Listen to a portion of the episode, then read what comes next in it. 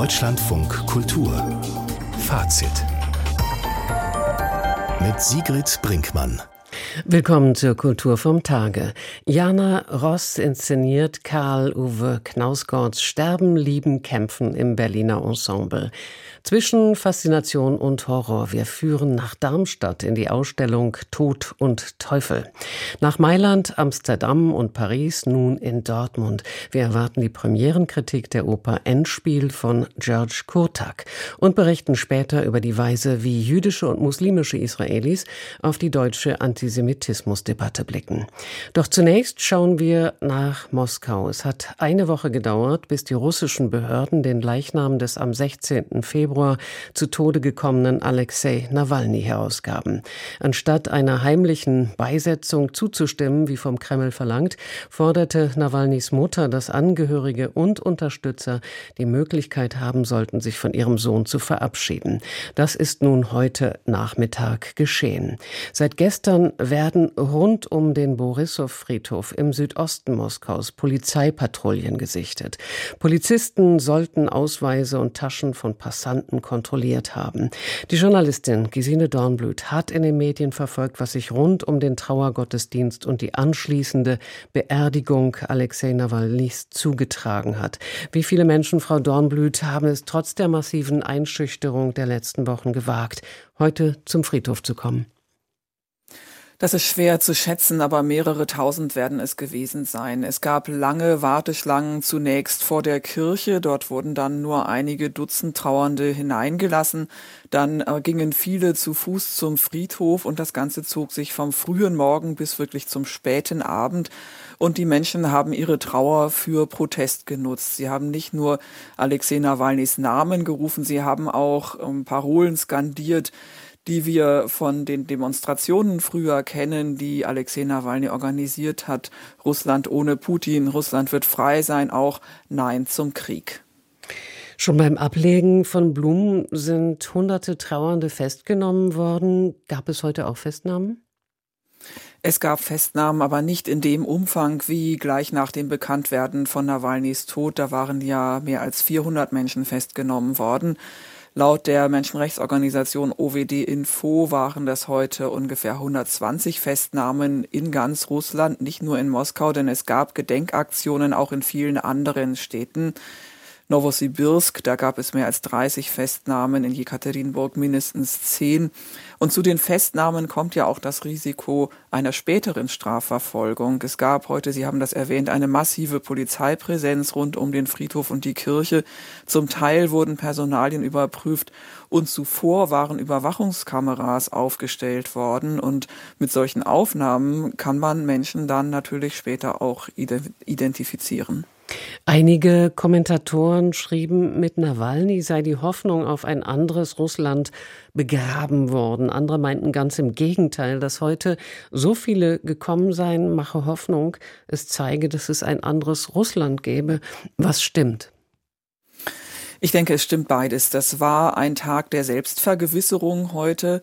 Wir wissen nicht, wie viele Menschen in Russland wirklich gegen Putin sind und gegen den Krieg. Und die Menschen in Russland, die wissen das untereinander und voneinander auch nicht. Denn es ist ja gefährlich, sich zu vernetzen, ähm, Sachen zu liken in den sozialen Netzwerken und äh, Dinge zu verbreiten die Menschen fühlen sich oft alleine, die den Mut haben, wirklich auch aktiv zu werden. Und heute war das für sie eine Gelegenheit, Gemeinschaft zu fühlen. Und das macht ihnen natürlich Hoffnung, trotz der Trauer. Und es hilft auch, die eigene Angst zu bezwingen. Das war ja Nawalnys Leitspruch. Er hat immer wieder gesagt, ich habe keine Angst, habt auch ihr keine Angst. Viele Menschen wurden heute von Journalistinnen und Journalisten befragt in Interviews, ähm, ob sie Angst haben. Einige haben gesagt, sie haben keine Angst. Andere haben gesagt, sie haben große Angst dass sie gekommen sind und dass es Bilder gab, das ist vielleicht der letzte Triumph Nawalnys. Denn ähm, die Repressionen sind ja so stark, dass die Menschen, die gegen Putin sind und gegen den Krieg, kaum Handlungsoptionen haben, zumindest nicht ohne Gefahr zu laufen, ins Gefängnis zu kommen. Und da bleibt es eben vor allen Dingen, was möglich ist, Haltung zu bewahren, Anstand zu wahren, sich nicht von der Propaganda beeinflussen zu lassen. Aber Proteste sind eben tatsächlich in Russland heute sehr gefährlich. Und was sagt der heutige Tag dann über das putinsche Regime aus? Damit hat sich Tamara Edelmann beschäftigt. Sie ist Schriftstellerin, Übersetzerin und sie hat auf der Plattform X daran erinnert, dass in der Vergangenheit mit berühmten Russen ähnlich umgegangen wurde mit, wie mit Nawalny heute, zum Beispiel mit äh, dem Dichter Pushkin.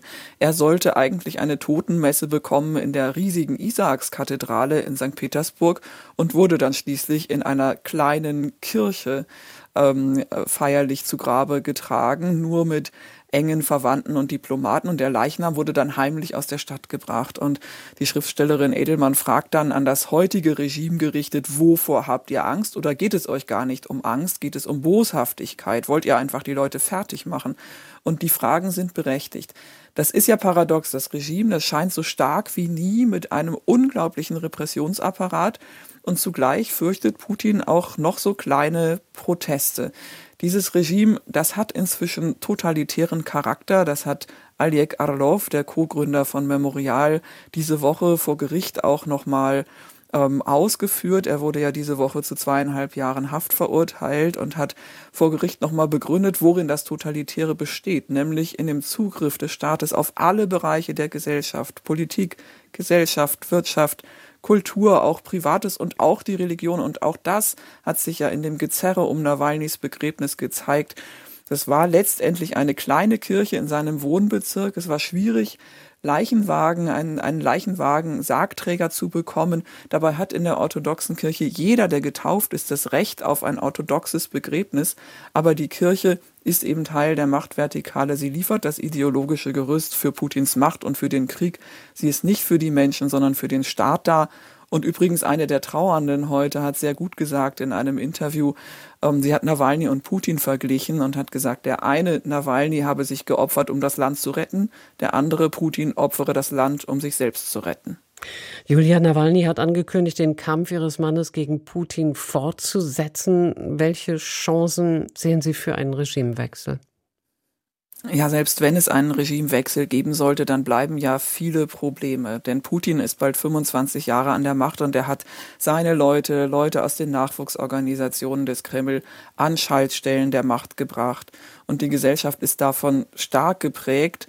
Die Propaganda dringt immer weiter vor in Kindergärten, in Schulen, eine Mehrheit der Menschen in Russland, meine ich, ist tatsächlich sowas wie Gehirn gewaschen. Und Nawalny war getrieben von dem Glauben, er hat das immer wieder gesagt, es gäbe eine große Mehrheit in Russland, die Reformen wolle. Seine Frau hat gestern in Brüssel von zig Millionen Menschen gesprochen in Russland, die gegen Putin und den Krieg seien.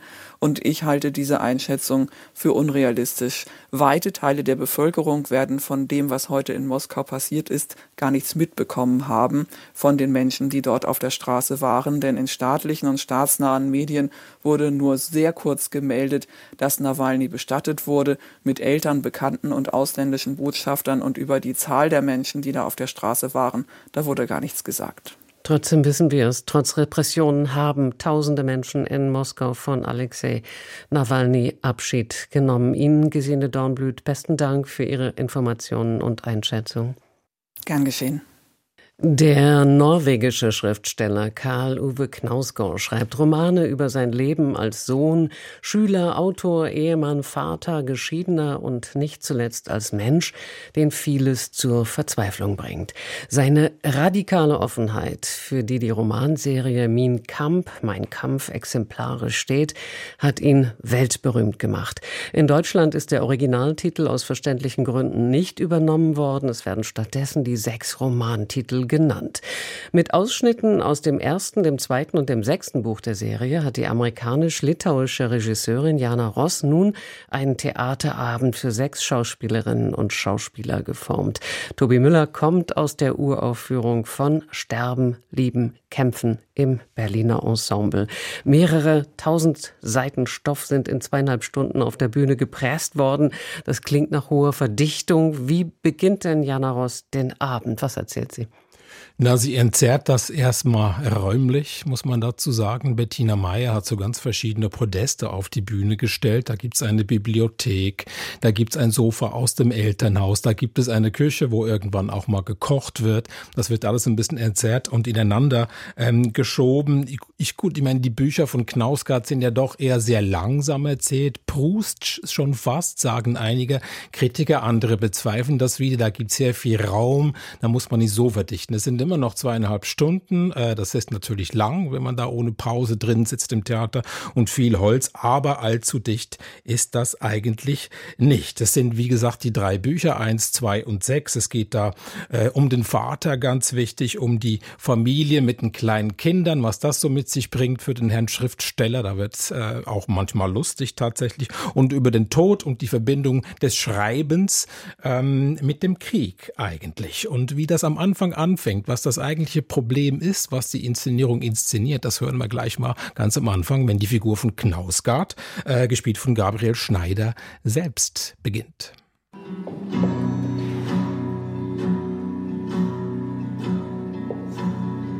Ich selbst, Karl Uwe Knausgard, war fast 30 Jahre alt, als ich zum ersten Mal eine Leiche sah. Mein Vater war gestorben im Haus seiner Mutter, in einem Sessel. Auf dem Boden fanden sich haufenweise leere Flaschen, auf dem Sofa lagen Exkremente. Seine Nase war gebrochen und sein Gesicht blutverschmiert. Ich sah ihn an einem Nachmittag im Juli in einer Kapelle in Christianshand.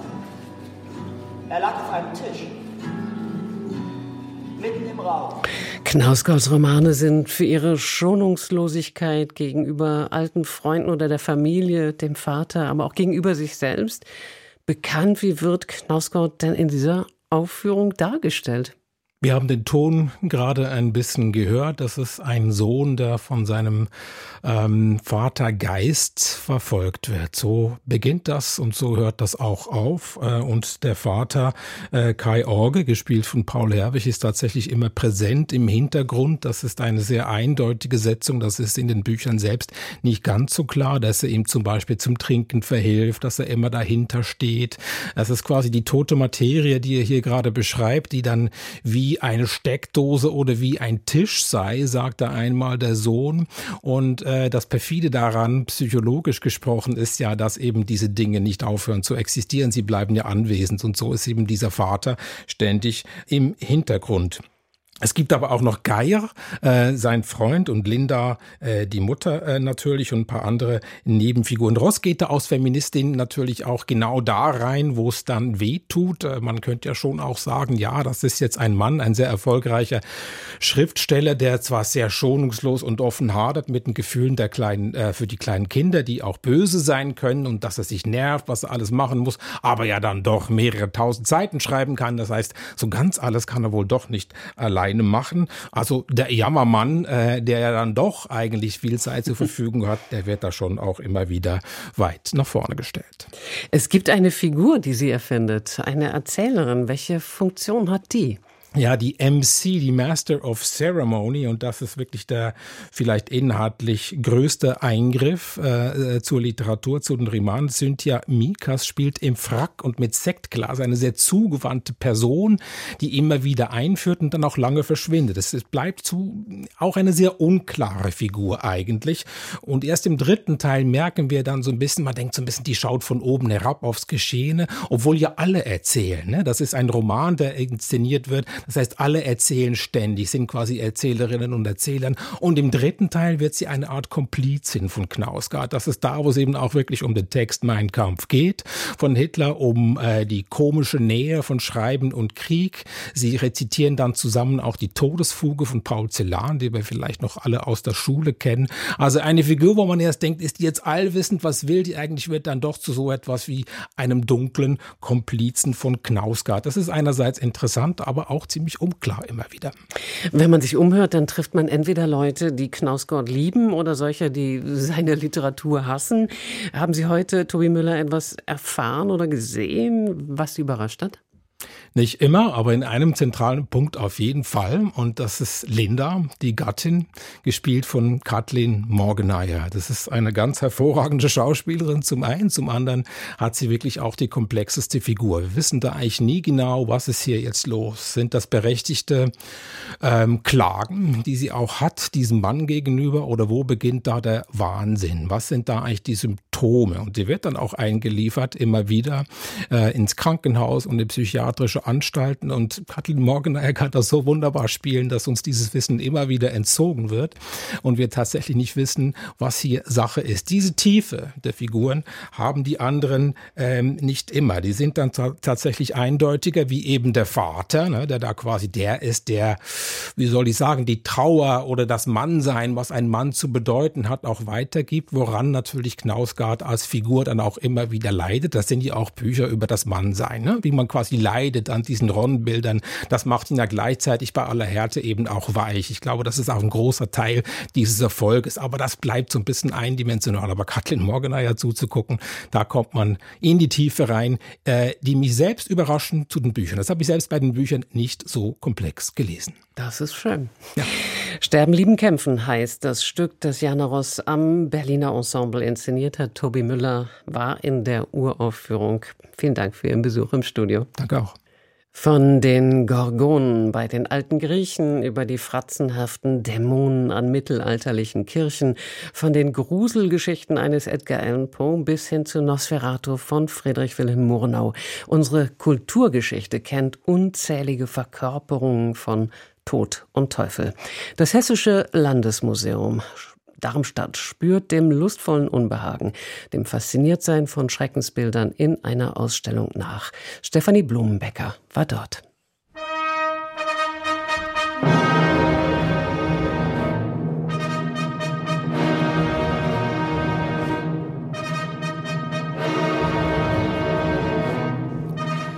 Der Anfang der Bilderschau hat etwas Majestätisches. Der Teufel selbst thront auf einem gewaltigen Gemälde von Friedrich Wilhelm Schadow über einem Berg aus sich windenden Leibern. Seine gewaltigen Fledermausflügel verdunkeln das Licht. Grimmig, melancholisch ist er der Herr über Raserei, Zerstörung, Lust und Schmerz. Das düstere Ölgemälde aus der Mitte des 19. Jahrhunderts eröffnet einen umfassenden Blick auf die Erscheinungsformen des Bösen. Kuratorin Westerly Page hat die Ausstellung konzipiert. Tod und Teufel beschäftigt sich mit der Faszination des Grauens, die Jahrhunderte von Kunst- und Kulturgeschichte geprägt hat. Der erste Teil der Ausstellung streckt die Fühler in die Vergangenheit aus. Dürer zeigt im Holzschnitt Ritter, Tod und Teufel. Martin Schongauer bebildert im Kupferstich die wilden Dämonen, die am Bart des heiligen Antonius reißen. Die Hängung zu verantworten hat Oliver Sandrock, den die Darstellungen des Teufels in der Malerei faszinieren. Gehst du in den Prolog, siehst du den Teufel zum Teil als wunderschönen jungen Mann mit Flügeln, sieht aus wie Keanu Reeves in dem Film mit Al Pacino, ein vermenschlichter Teufel. Und sogar der Teufel ist schockiert, was auf dem Boxberg, also auf dem Brocken abgeht, wenn der Tod einer jungen Frau ihr Kind nimmt wie auf einem Bild von Franz Krammer zu sehen, der Faust und Mephistopheles bei ihrem Ritt durch die Walpurgisnacht zeigt.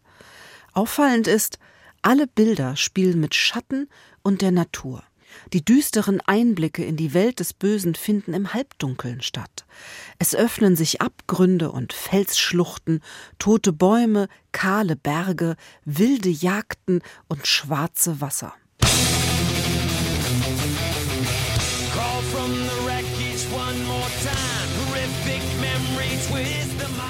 Aber die Ausstellung beschränkt sich nicht auf die Malerei. Der größte Teil der Schau widmet sich der Lebenswelt des 20. und 21. Jahrhunderts. Mode, Film, Videogames und Musik zeigen, wie sich die Faszination des Horrors in der Populärkultur ausgebreitet hat. Or capital H-I-M.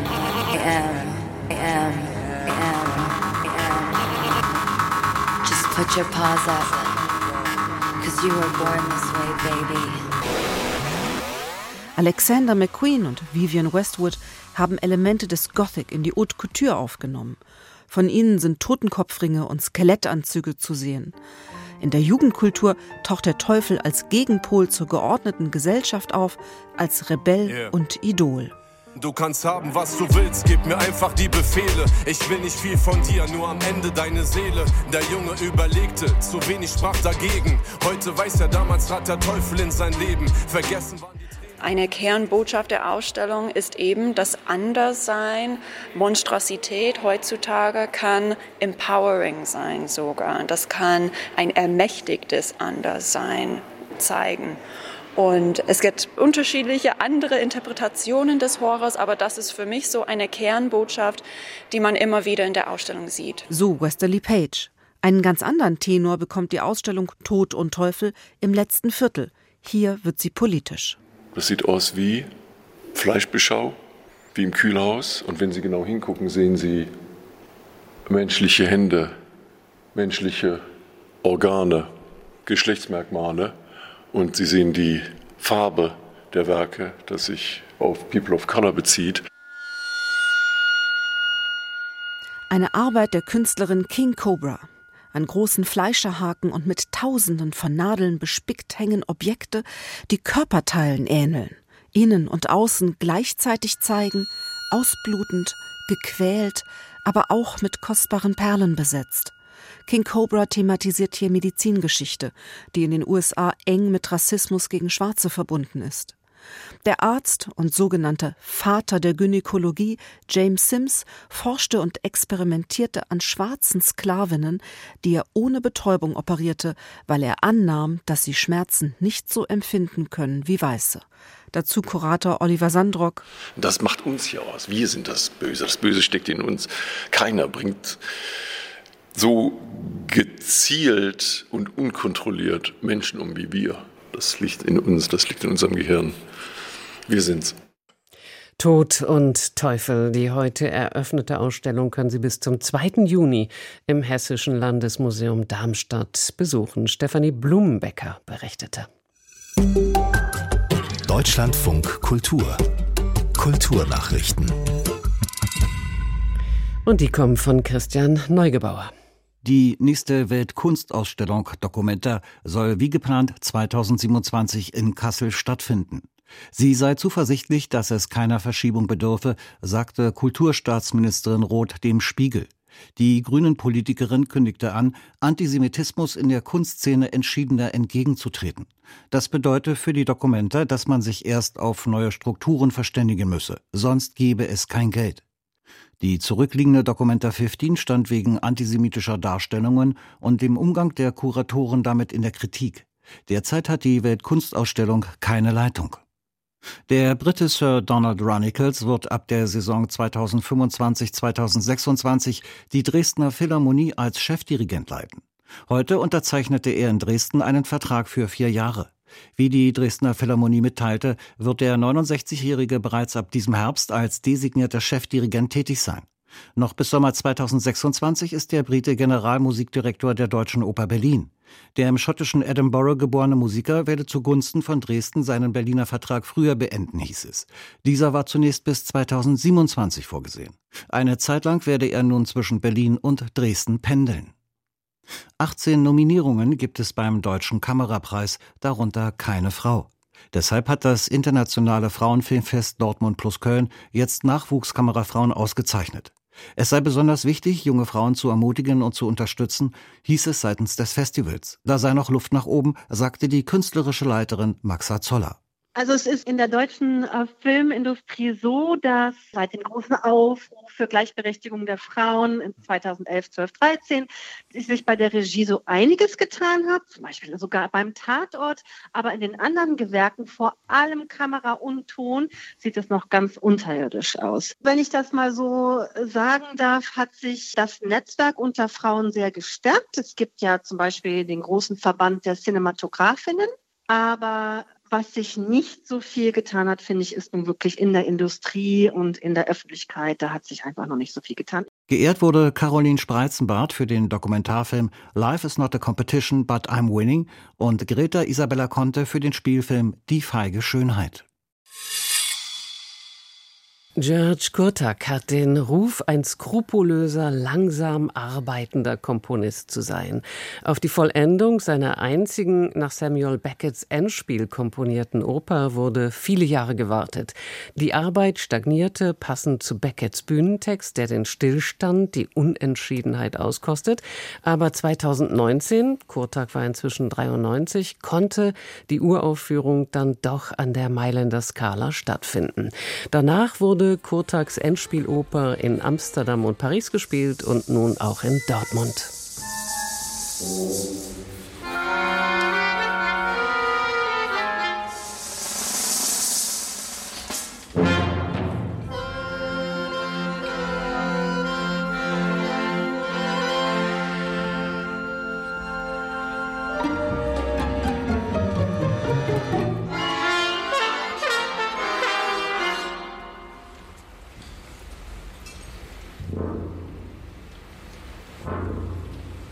Der Musikkritiker Uwe Friedrich hat George Kurtaks Endspiel heute Abend in einer Neuinszenierung von Ingo Kerkhoff gehört. Schönen guten Abend.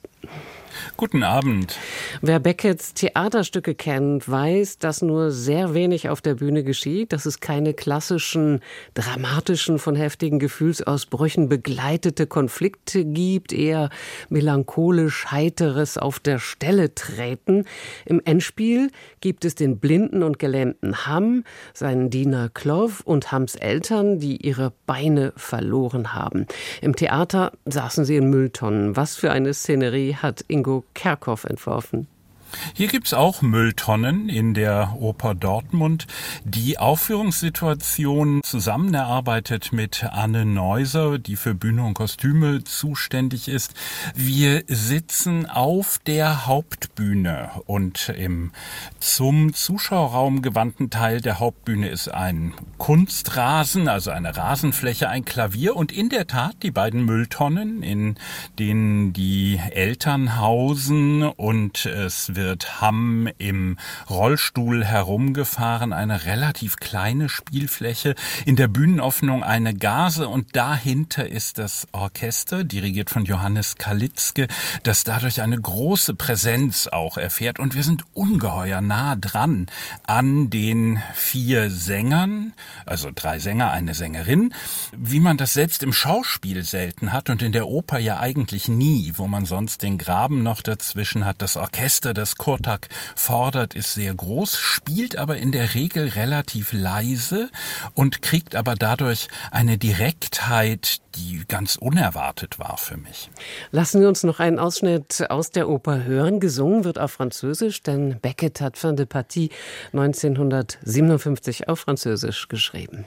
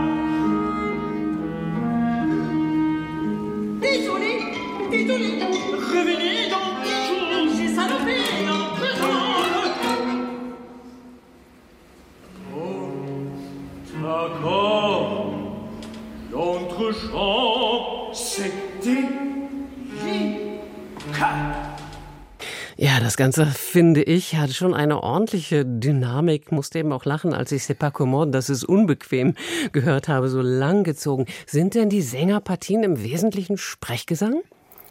Es wird schon wirklich gesungen. Die sind richtig als Sänger auch mit Melodiebögen, mit Legato gefordert.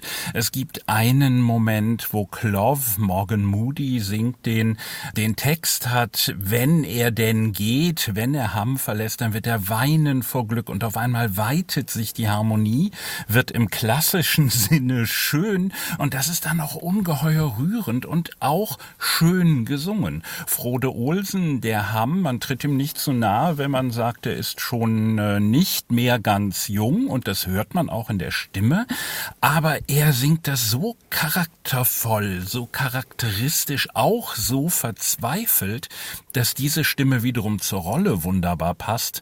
Ruth Katharina Peek ist die Mutter und Leonardo Cortellazzi, der Vater, die diese ja, Parlando, auch schnelleren, grotesken Szenen haben, wenn die versuchen, sich von einer Mülltonne zur anderen zu küssen und das klappt aber nicht. Das ist auch in der Musik schon, ja, flott und dramatisch abgebildet. In Beckets Dram steckt eine Menge grimmiger Humor. Ist der in der Neuinszenierung aufgeblitzt? Der hat Kurtag, den Komponisten, nicht besonders interessiert. Das ist ganz ähnlich wie bei Salome von Richard Strauss. Da ist ja auch das Libretto von Oscar Wilde ungeheuer witzig, aber Strauss hat das gar nicht interessiert. Und so ist es bei Kurtag auch, bis auf ganz wenige Momente. Ingo Kerkhoff, der bringt dann diese Komik rein, der rettet die Komik des Schauspiels auch in die Oper. Und das ist ihm sehr hoch anzurechnen, dass er das geschafft hat, dieses grimmige und dieses manchmal groteske, aber eben wirklich witzige in diese Oper gebracht zu haben. Uwe Friedrich, Sie haben die Mailänder Uraufführung der Oper gesehen. Wie gefällt Ihnen die heutige Premiere verglichen mit der von 2019? Das Stück war in der Mailänder Skala schlicht im falschen Haus. Die Mailänder Skala hat 2000 Plätze und man dachte, oh, da vorne, da passiert irgendwas und die machen Chirp und Pling und Song und es kommt aber kaum etwas von der Dramatik wirklich im Saal an. Ich habe noch nie gesehen, dass so viele Leute eine Uraufführung verlassen haben während des Stücks. Heute Abend war das genaue Gegenteil. Das Stück war kaum wieder zu erkennen für mich, die Musik. Ich sie wirklich komplett anders in Erinnerung gehabt als heute Abend. Und das ist wieder mal eine Erinnerung daran, wenn wir in eine schlechte, sagen wir mal, Traviata-Aufführung gehen, dann sagen wir, das ist eine schlechte Aufführung. Wenn wir in eine ich sag mal, verunglückte Uraufführung gehen, dann ist man doch geneigt zu sagen, liegt es am Stück. In dem Fall ist in Dortmund eben gelungen zu beweisen wirklich, dass es nicht am Stück lag. Das Stück ist toll. Es war auch ein riesiger Erfolg heute Abend. Der ungarische Komponist George Kurtak ist vor zwei Wochen 98 Jahre alt geworden. Sein Oper Endspiel wurde 2019 an der Scala uraufgeführt. In Dortmund hat es heute die erste Neuinszenierung gegeben. Uwe Friedrich war unser Premierenkritiker. Besten Dank. Sehr gerne. Vittorio und Paolo Taviano haben so viele gemeinsame Filme gedreht, dass der eine selten ohne den anderen gewürdigt wurde. Und zusammen haben sie mehrere Dutzend internationaler Preise gewonnen. Die Goldene Palme in Cannes, den Goldenen Bären in Berlin. Vittorio starb 2018 und gestern folgte ihm nun sein jüngerer Bruder Paolo. Er wurde 92 Jahre alt. Elisabeth Ponkratz erinnert an das Filmschaffen der beiden Brüder und an Paolo Tavianos Kreativität, die ihn auch als Zurückgebliebenen nicht verließ. Mit dem Drama Patre Padrone, auf Deutsch Mein Vater, mein Herr, gelang Paolo Taviani gemeinsam mit seinem Bruder Vittorio international der Durchbruch. Der Film erzählt von Gavino, einem Jungen in Sardinien. Im Alter von sechs Jahren wird er von seinem Vater gezwungen, die Schule zu verlassen, um die Schafe der Familie zu hüten.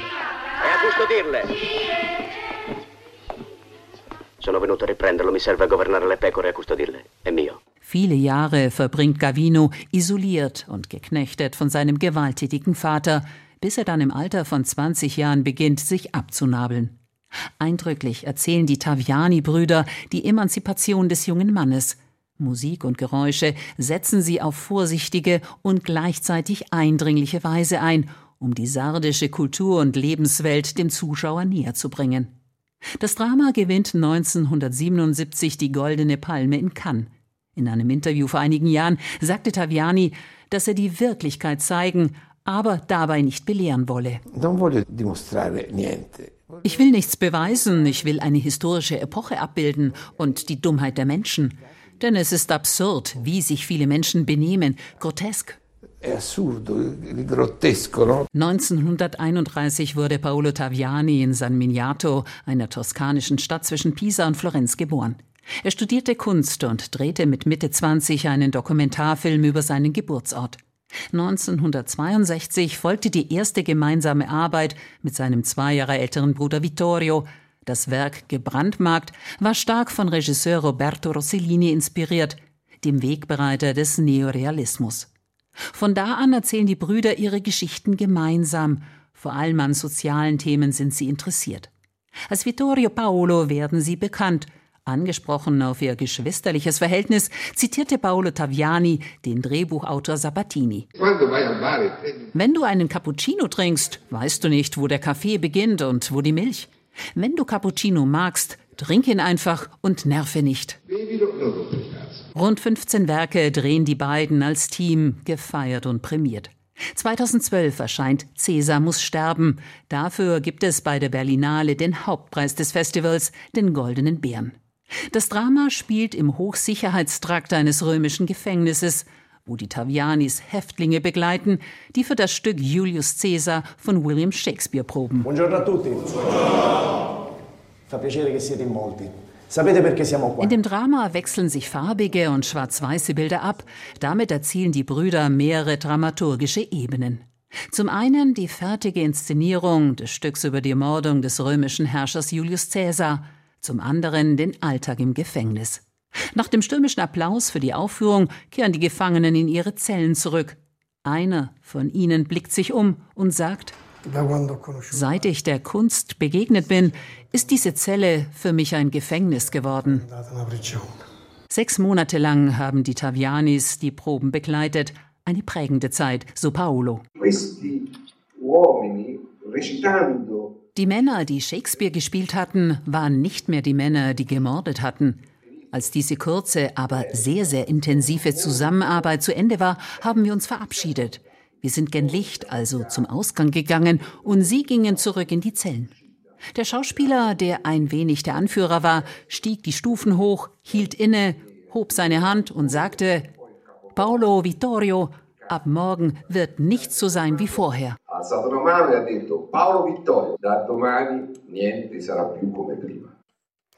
Auch Staatspräsident Sergio Mattarella dankte heute dem gestern im Alter von 92 Jahren in Rom verstorbenen Paolo Taviani für unvergessliche Meisterwerke des italienischen Kinos. Einen Tag nach der Abschlussgala der diesjährigen Berlinale begann die Aufregung über Äußerungen von einigen Filmemachern hochzukochen. Die mit Preisen geehrten hatten die Bühne genutzt, um das Vorgehen der israelischen Armee in Gaza und Schikanen im Westjordanland anzuprangern. Die Worte Apartheid und Genozid fielen dabei. Die Redner trifft nun der Vorwurf, sie propagierten eine antisemitische Haltung. Einer, der israelische Regisseur Yuval Abraham sagt, er erhalte jetzt Todesdrohungen.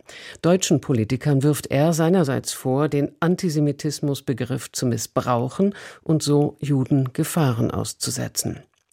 Carlo Chatrion, der scheidende Berlinale-Chef, stellt sich hinter die kritisierten Filmschaffenden.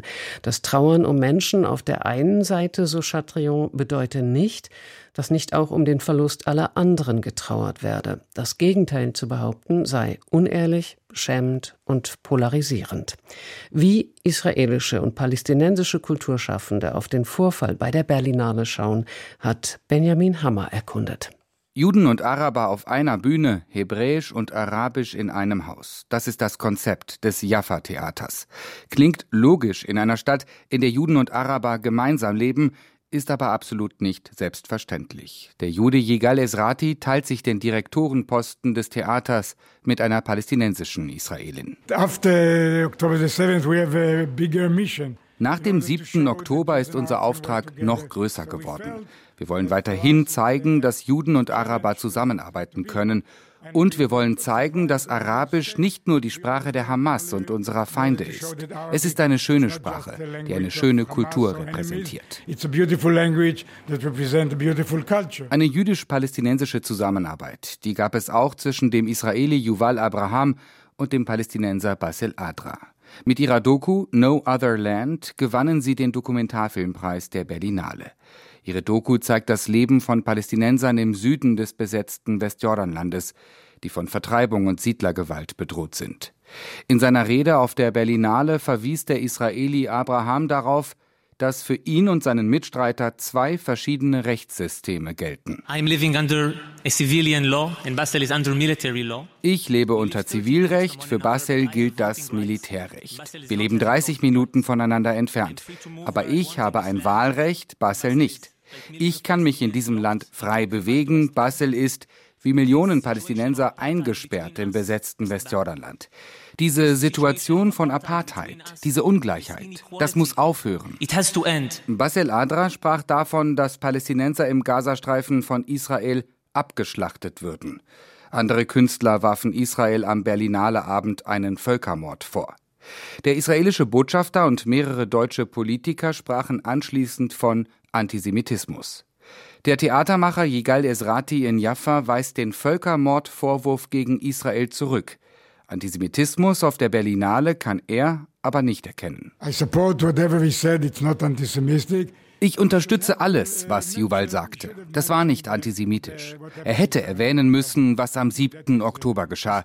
Das war ein Fehler. Denn es gibt ja eine Verbindung zwischen den Angriffen vom 7.10. und dem Gazakrieg. Aber was er sagte, war gerecht.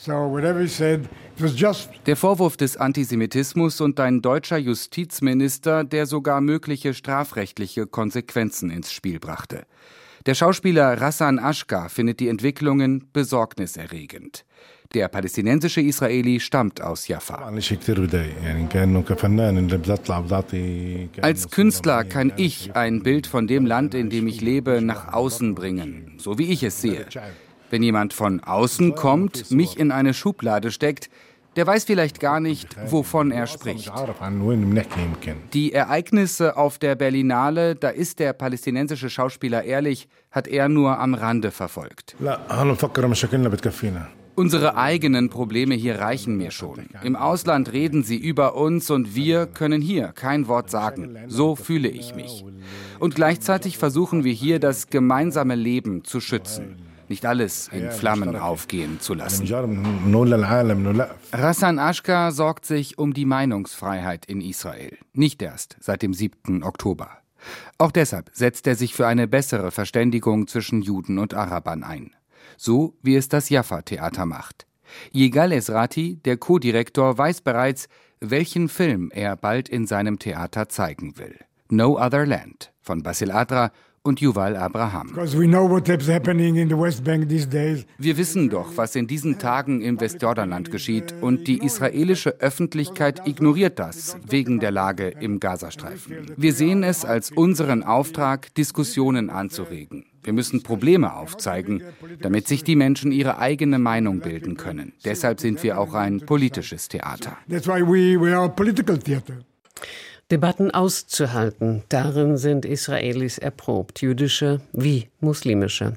Wie die deutsche Antisemitismusdebatte den Kulturbetrieb verändert und was sie für das Selbstverständnis Deutschlands bedeutet, darüber haben unsere Kollegen aus dem Deutschlandradio Hauptstadtstudio kontrovers diskutiert. Ich habe zunehmend kritisch auf die Diskussion in Deutschland gesehen. Ich habe sehr kritisch gesehen, wie hier eine, zugespitzt gesagt, eine Staatsräson in Stellung gebracht wird, auch in den Diskursen, wie Parteinamen erfordert werden. Und ich habe gemerkt, in dieser Situation, also wenn wir wirklich auf diese Tage des Entsetzens nochmal zurückschauen, auf die ersten Tage und Wochen, ging mir das so, dass ich gemerkt habe, die einzige wirkliche Parteinahme, zu der ich in der Situation zunächst mal in der Lage bin, ist eine Parteinahme für eine sehr radikale Mitmenschlichkeit.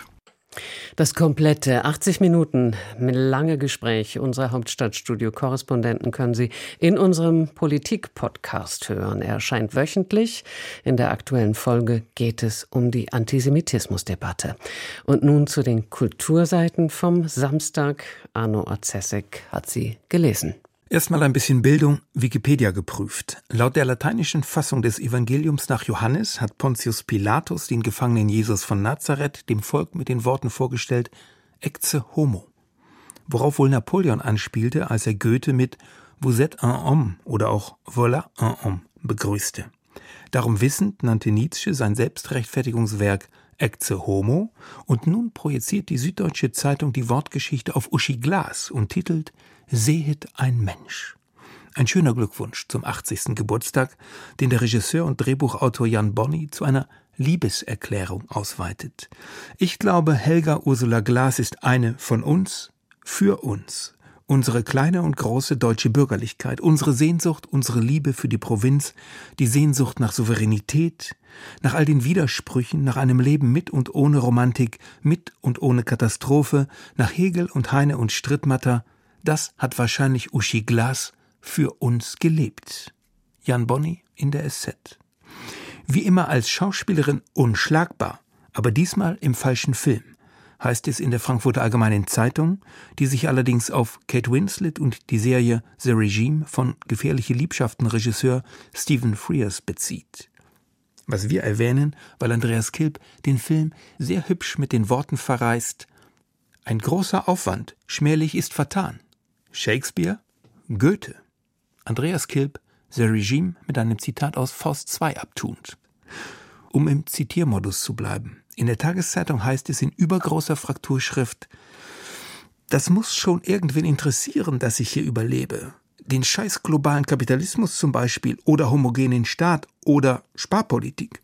Möglich, dass die an meinem Überleben interessiert sind. Nun, wer hat's geschrieben? Die Taz erklärt, der Ausschnitt aus 24 Stunden sind kein Tag sei typisch für René Polesch. Mit seinen überdreht genialen Textmassen aus scharfsinniger Gegenwartsanalyse, Diskurstheorie und Pop-Versatzstücken hat er das deutsche Theater umgewälzt. Tatsächlich nimmt das Abschiednehmen von Polesch kein Ende. Er dachte für uns also waren wir, titelt die Welt am Sonntag, in der Matthias Heine anmerkt. Ob Polesch je darüber nachgedacht hat, dass er sich für den lebensgefährlichsten aller Daseinsentwürfe am Gegenwartstheater entschieden hatte? Es scheint, als würde der postdramatische Künstlertypus, der Regisseur und Autor in sich vereint, seine Lebensenergie besonders schnell verbrauchen, wie die sprichwörtliche Kerze, die an beiden Enden brennt.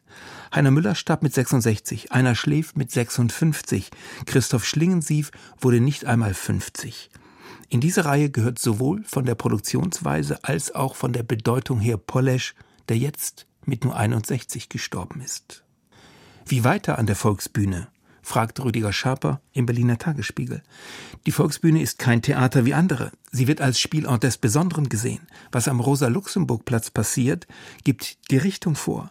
So war es lange Zeit gewesen. So wird es vielleicht nie wieder werden. Ein schwerer Auftrag, Avantgarde. Und der laufende Betrieb will gesichert sein. Dabei denkt man sofort an Martin Wuttke. Er ist lange schon an der Volksbühne und mehr als ein Protagonist auch in Poleschs Stücken. In der SZ erklärt der Dramaturg und Autor Karl Hegemann, Polesch habe die ausweglosen Konflikte, die im traditionellen Drama für die Tragödie verantwortlich sind, als Voraussetzung dafür erkannt, dass wir überhaupt am Leben sind und so etwas wie Glück erfahren können. Bei Polesch ist diese Einsicht universell, führt Hegemann aus. Sie gilt sogar für Gott. Gott war nie glücklicher als zu dem Zeitpunkt, als er seinen Sohn am Kreuz sterben sah, so Polesch. Denn Gottes Sohn befreite den ewigen Gott von der narzisstischen Kränkung darüber, dass er trotz seiner Allmacht etwas nicht konnte, das jeder noch so dumme Mensch kann. Er befreite ihn von seinem einzigen Defizit, nicht sterben zu können. Geben Sie es ruhig zu, darüber müssen Sie länger nachdenken. Schönes Wochenende. Soweit Arno Otzessig. Für Fazit verabschiedet sich Sigurd Brinkmann. Eine gute Nacht wünsche ich.